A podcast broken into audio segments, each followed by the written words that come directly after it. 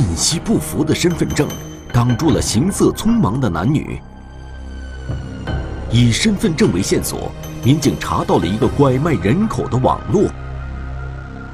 多名深陷其中的无辜女子，能否被公安民警解救回家？回家，天网栏目即将播出。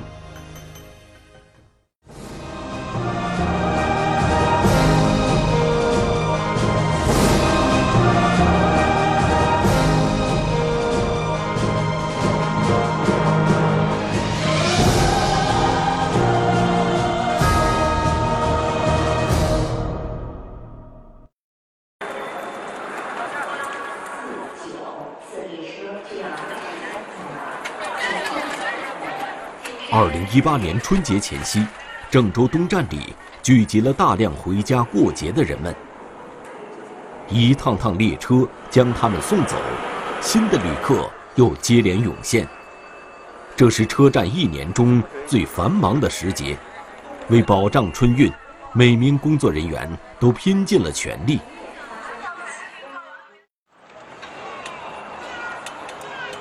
这一天。郑州东站派出所的民警孟烨和李进正在巡视，突然，对讲机里传来了警情：“石头车，石头车，来一下西南港吧，这边有旅客闯岛。”“收到，收到，石头车马上过去。”警情来自于人流较大的西南进站口。工作人员在查验票证时发现，一名女子所持的身份证与本人不符。你好，没事没事，我们是。哎，您稍等。你们两位是同行的吗？对对是。与女子同行的还有一名男子。啊，不是，急着赶车。来，稍等，公安。那不是本人也不能过呀。记住回家带，你看你能不能通融一下，是不是？这名男子以赶车为由，要带女子强行冲卡。来来来，等一会儿。自行车这边来一下西南有闯岗的。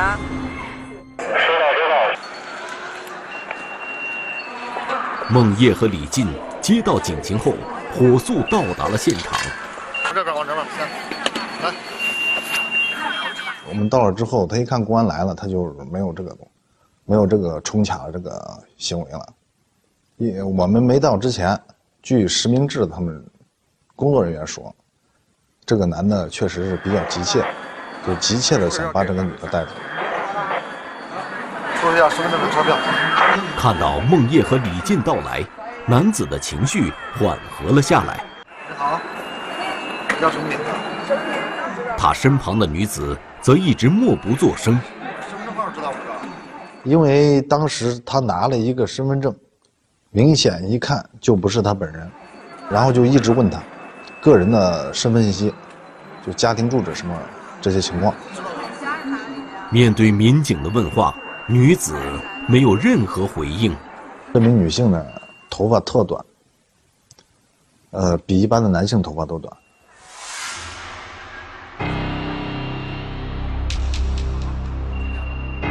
当时猛的一看，这个女的精神上应该有点恍惚。你好，你叫什么名字？她就一直不吭，然后，嗯，也是那种一直露出很胆怯，也害怕。就是看见警察害怕那种眼神。与女子不同，男子态度积极，主动说女子是他的亲戚。女子是他呃堂弟媳妇儿。呃，当时就是说来带他看病，看病，然后现在要带他回家，然后家里人特别着急，他就这个意思。据男子说，自己的亲戚很少出门。没有办理过身份证，所以票是用捡来的一张身份证购买的，担心被查出来回不了家，所以就冲卡了。但是我们发现呢，他虽他俩虽然称为自称为亲戚，就这个女的一直没说话。当时他们两个都没有带行李，呃，身上也没有什么洗漱用品，也没有什么病历，或医院的什么证明之类的。说是去看病，可身上却没有相关的物品。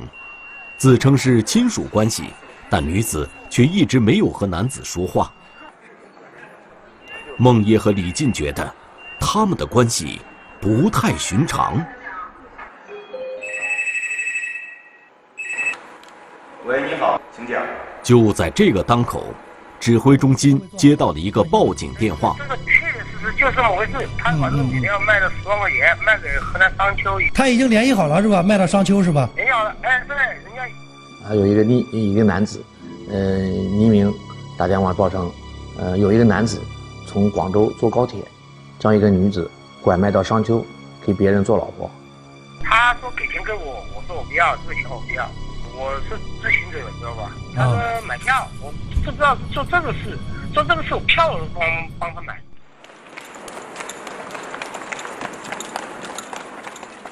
报警人举报的人叫阿喜，因为阿喜让他帮忙买票，所以他知道阿喜和女子乘坐的车次，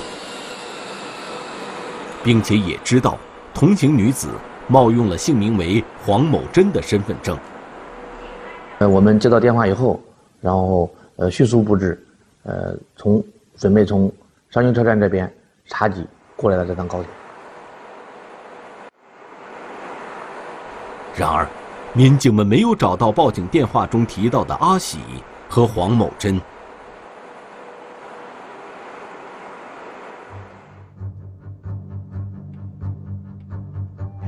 其实，黄某珍的身份证已经早早的到了孟烨的手上。只是那时孟烨还不知道报警的事情，说是有人涉嫌拐卖妇女这个案件，当时这个情况我们是不前期我们是不了解的。此时的孟烨又会怎样对待这两位冲卡的人呢？女子的真实身份我们没有核实，核无法核实核实清楚，而这个男的又急切的想把这个女的带走。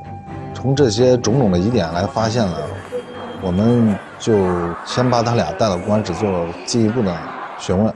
你冒用他人身份证，因为你这个属于票证不符，我们要核实你的真实身份啊。通过核实，男子名叫朱某喜，那么他会不会就是报警电话中提到的阿喜呢？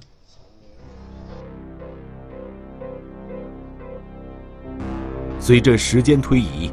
郑州、商丘两地的信息终于融合在了一起。后来我们在商丘车站接到上级支队电话，我们要在商丘查处的这对男女已经在郑州东站转车时，因为票证不符，被查获。那么，这对男女的关系究竟是什么样的？打电话报警的人又是谁呢？信息不符的身份证挡住了行色匆忙的男女。他们从何处来，又要到何处去？女子曾经经历了什么？她能否开口说话？接下来的侦查又将如何展开？回家，天网栏目正在播出。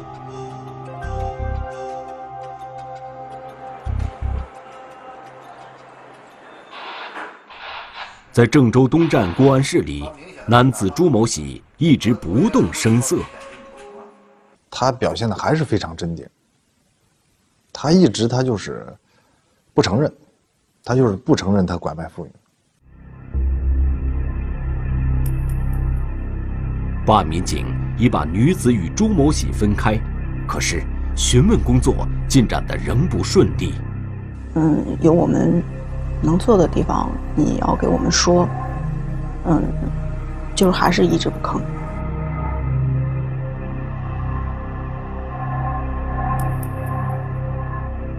因为报警人没有提供阿喜的真实姓名，眼前这个朱某喜，是不是他在电话中说的阿喜？民警首先要与报警人核实信息。我们想通过报警电话找到这个机主，后来我们工作发现。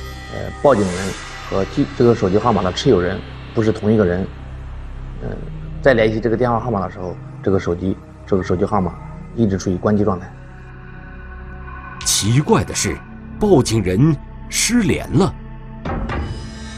这个时候只能说朱某存在着拐卖妇女的这这种嫌疑，嫌疑非常大，所以我们这时候突破口就在这个女性的身上。民警们耐心地跟女子对话，希望她能开口，但都没有成功。后来，这个工作落在了李进的肩上。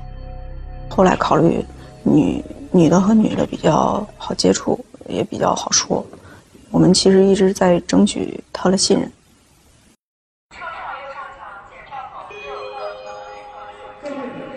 三个小时过去了，李进的陪伴。慢慢缓解了女子原本紧张的情绪。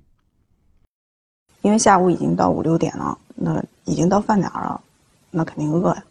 然后我就问他，我说：“你饿不饿？要不要吃点东西？”他这一点头，我们整个警务室的人就兴奋了。我们的同志去给这名女女性。买了一些吃的、喝的。谁也没想到，接下来女子的一个反应，瞬间又让民警们揪起了心。这名女性突然就是哭了，一下子就跪了下来。突如其来的变化让民警们猝不及防。谢谢你们。谢谢你们帮助我，就一直在重复这个话，一直在说。女子的状态让民警很是心疼。嗯，她语言组织能力非常差，她边哭就是边对我们说：“朱某，不是不是他哥哥，就一直威胁他，殴打他。”我们尊重你的意见，你要不想跟他走，他根本就带不走，放心。情绪稳定之后，女子终于向民警讲出了她的遭遇。她因为离婚到广州打工，自己一个人到广州打工，然后就在嗯广州的这个火车站就碰见这个朱某了。朱某就说：“嗯，你要去哪儿啊？你要坐车不坐？嗯，找工作不找？”当时朱某喜说可以给女子。找一个在饭店刷碗的工作，给饭店刷碗，你去不去？我说可以啊，包吃包住。他说包吃包住。我说你跟我走吧。然后他就这样跟着朱某走了。随后，朱某喜把他带到一间房子里，交给了一个胖子，而胖子以办健康证等理由，把他身上仅有的几百元钱拿走了。女子其实不知道。这是朱某喜和胖子的合谋。他肯定是在广州打过工，还有一个就是胖子这个人，这两件事是肯定是真实存在的，因为他一直在重复，一直在说。我说你知道什么时候过去的不？他说我就记得是白天。我说你什么时候走的？待了几天？你知道吗？他说不知道，他就摇摇头不知道。也不知道过了几天，朱某喜又来到了房子里。这一次，他把女子接走，从广州坐上了去往河南商丘的高铁。不成想，却在郑州东站转车时被认真的工作人员截获。朱某就是一直就交代这名女性，告知她，碰见警察或者碰见陌生人询问就不要说话。由于从没有经历过这样的变故。女子一直很紧张，是民警的陪伴和关爱缓解了她的情绪。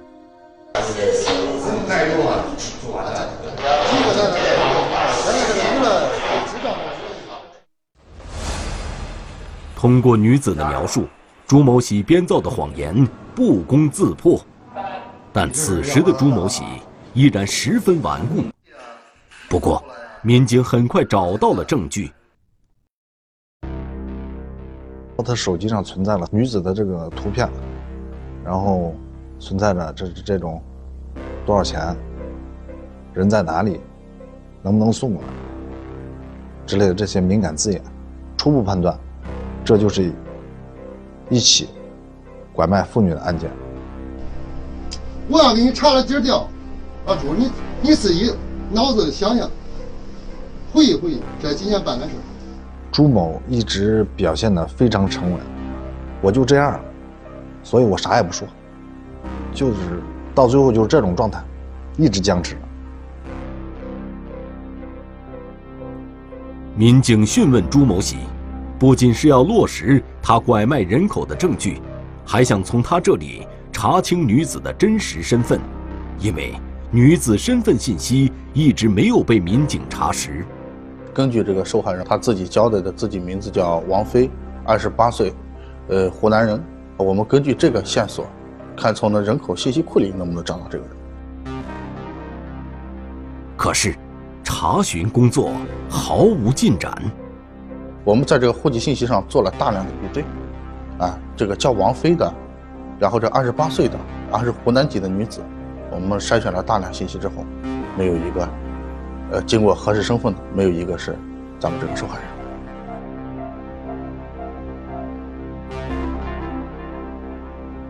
核实不了他的真实身份，你就联系不上他的父母啊，没有地方休息，我只能让他去我们女生宿舍睡，然后把我的被子也给他了，嗯，当时挺感动的，他也能看出来他很感动。然后一直叫，一直还喊我姐。随后几天的相处，王菲认准了李进，一直与他形影不离。李进也尽力挤出时间照顾这个妹妹，但这样下去也不是办法。李进还有本职的工作要做，所以分别的时候还是到了。给他送到救助站的时候，他一开始。让他进去的时候，他说：“嗯，他说你还来不来找我玩啊？就给我跟我说嘛。我说我明天还过来找你。其实，在说这个话的时候，其实心里还是挺难受的，因为我知道很多事情自己是，嗯，光凭自己是没办法去办到的。真事儿，真事儿，真事儿，真事儿，可难受。那个时候确实可难受。”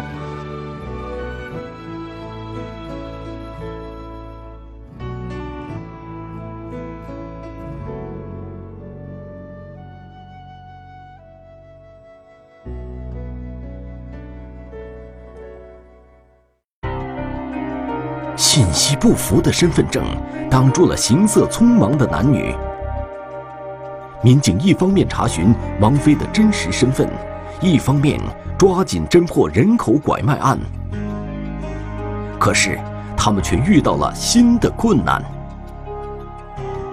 回家，天网栏目正在播出。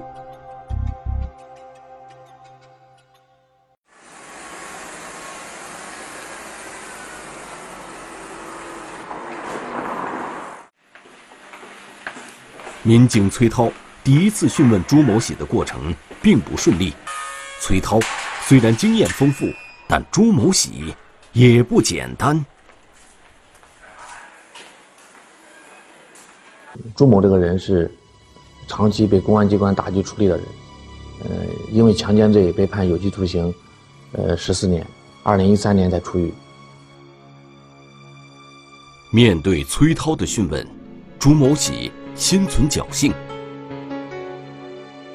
说到拐卖拐卖这件事的时候，他是只字不提，一直低着头，就是不回答不说话。当和他拉家常的时候，聊天的时候，他就是不厌其烦那种表情，然后会偷偷的看你一眼，然后顺便跟你说两句话。由于朱某喜很不配合，崔涛和朱某喜的第一次交锋风平浪静。崔涛心里很清楚，朱某喜在等他出招。当时我内心非常坚定，这个人，呃，一一定是一个嫌疑人，因为从他的手机记录里，有关于拐卖妇女也涉及了一些语语音通话，还有一些聊天。在朱某喜的手机里，有一个叫阿国的联系人。在里面就说就就说到，呃，拐卖女子这个事情，价格由朱某来定，朱某要多少钱都可以，让朱某做主。种种迹象表明，阿国就是女子王菲的收买人，也就是朱某喜的下线。找到阿国，朱某喜将不攻自破。通过我们工作，呃，发现他们两个是亲戚关系。古某是朱某的妹夫。民警查实，阿国的真名叫古某国。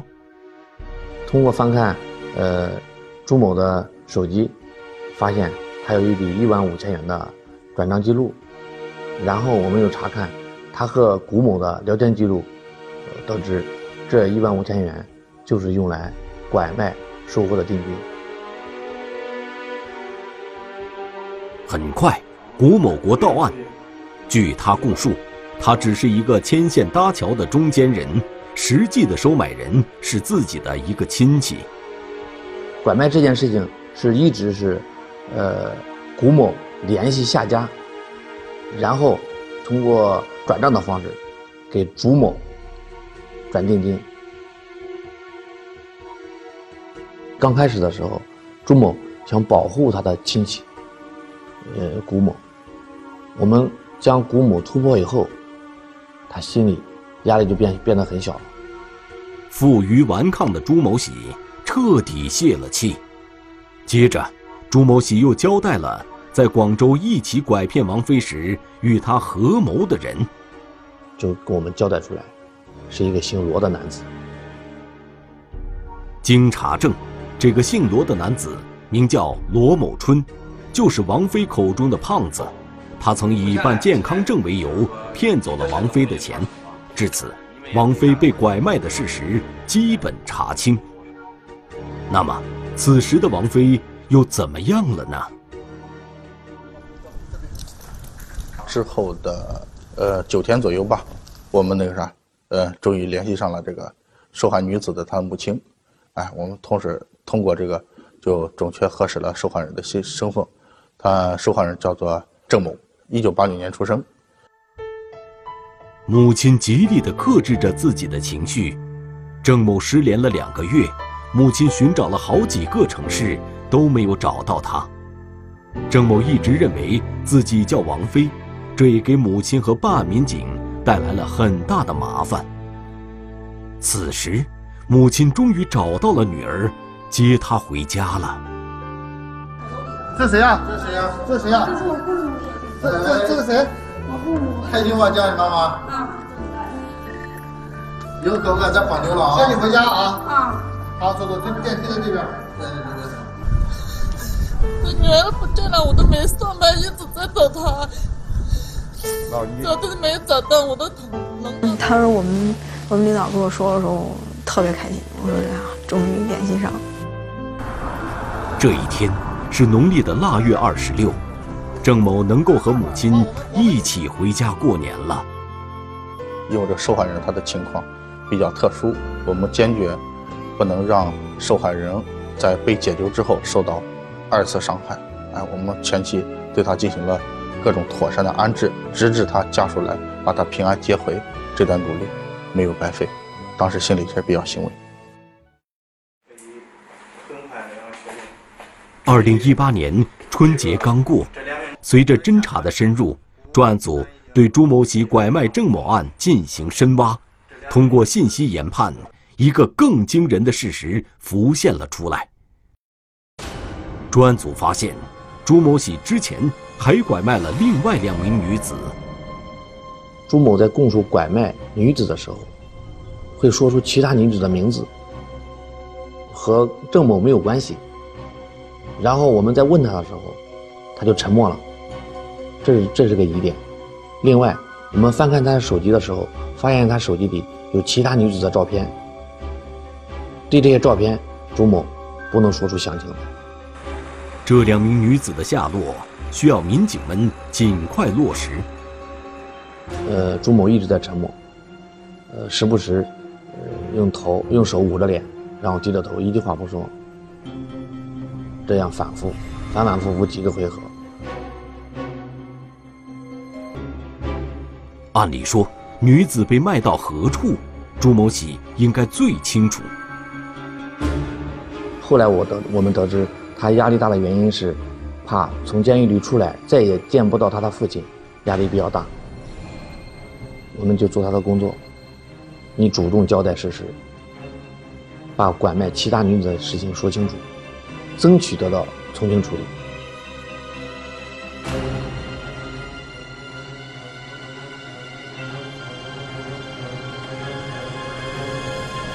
崔涛的话见到了效果，同时在证据面前，朱某喜也不得不低头。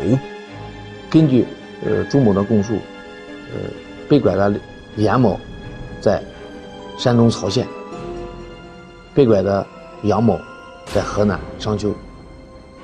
时间不容耽搁，专案组马上研究解救计划，而这个计划需要细之又细。从信息不符的身份证入手，民警查清了一条拐卖人口的犯罪链条。可是，被拐女子能否被安全解救？他们回家的路又是否平安顺利？回家，天网栏目正在播出。二零一八年三月五日。专案组对案件事实进行了一次梳理，一张牵扯人数众多的拐卖犯罪网络呈现在了众人眼前。这张网络里的人员多数都有亲属关系，这给解救工作也带来了不确定性。不过，解救这件事不能再等了，专案组详细的进行部署，准备在第二天就实施行动，争取明年也很顺当的。明天晚饭晚饭之前把人给解救回来，咱不熬夜，是吧？啊！第二天一早，两路民警同时出发，分赴两地，同时解救被人口贩子拐卖的两名女子。因为这个朱某卖的这两个女子，基本上都是卖给他的，嗯，比较认识的人啊。就买这个女子的，买严某的和买这个杨某的女子，他们两家都认识。当然，如果你只解救一个。另外一家得到信之后，你更难啊！说两组同时解救。当时我们开了这个部署会之后，就分成两个组，一组呢分山东，一组呢扑河南。湖南籍女子严某是在二零一七年十二月二十二日被卖到此处的，如今已有一百多天了，这中间还过了一个春节。当时在解救的路上。我心里还在想，被拐女子在不在家，会不会被转移了，会不会有其他事情的发生，心里面疑问很大。在当地民警的带领下，解救小组很快到了收买人靳某家。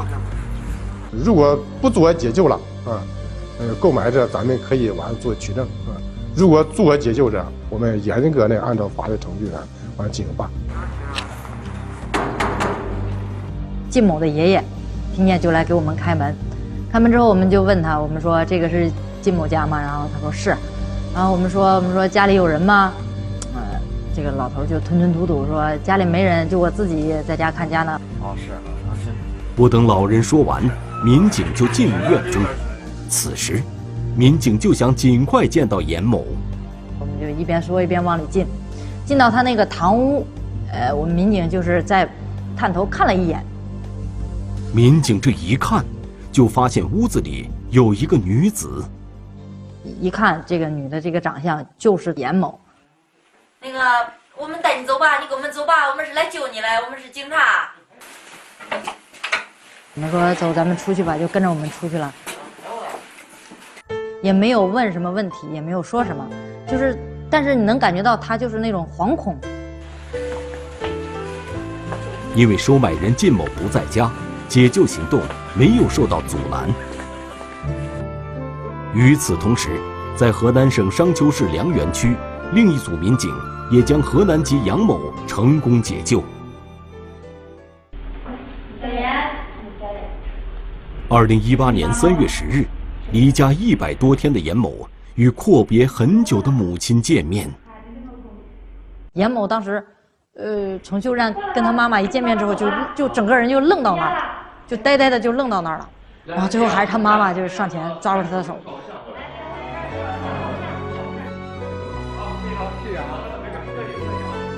而此前被解救的杨某，也早就被民警送回了家中。至此，先后遭遇不幸的三名女子，全部回到了家人们的身边。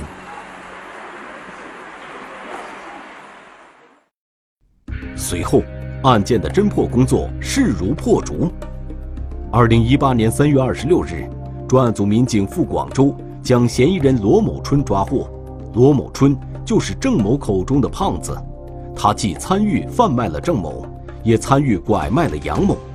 之后，在各地警方配合下，一举将朱某喜的剩余同伙全部抓获。警方查实，这个团伙成员各有分工，他们在火车站等场所物色女子，并实施拐骗，然后寻找买方，最终以每名女子三万元的价格卖出。而朱某喜。正是这个团伙的操盘手，是核心人物。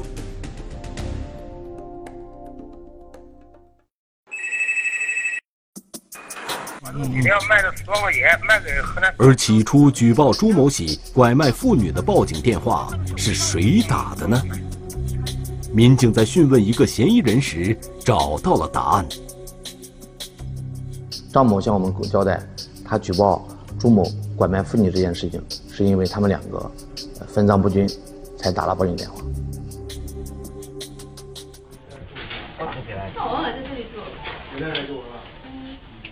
在广州，民警找到了一间出租屋，这是拐卖犯罪团伙的落脚点之一。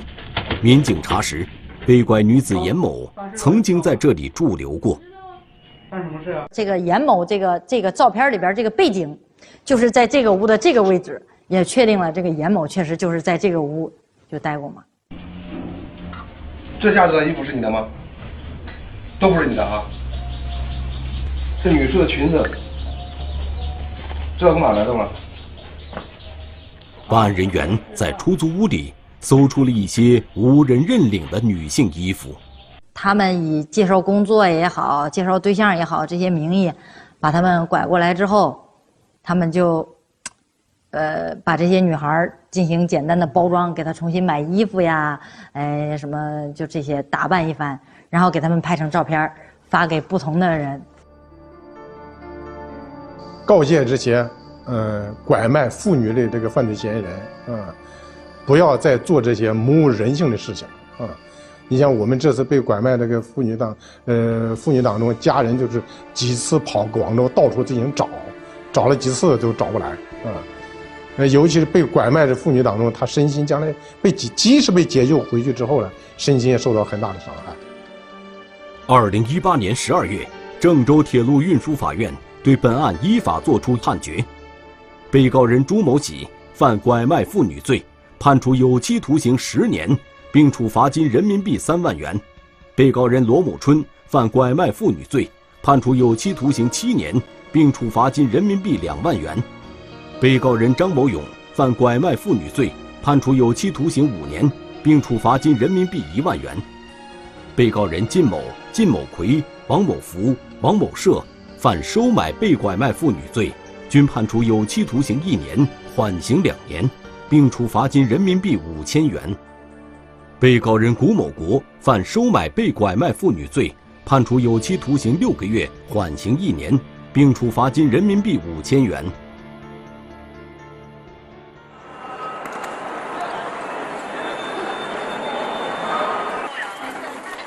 每一个新年都有一场紧张的春运。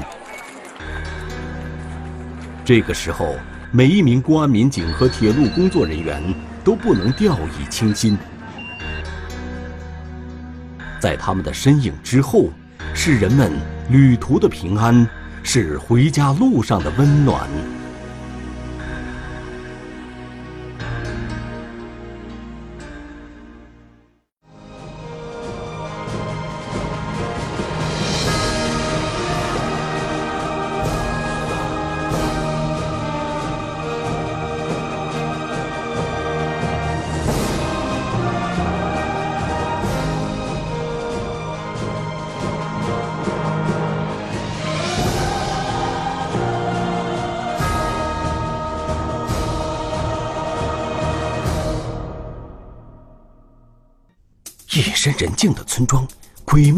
身影在四处游荡。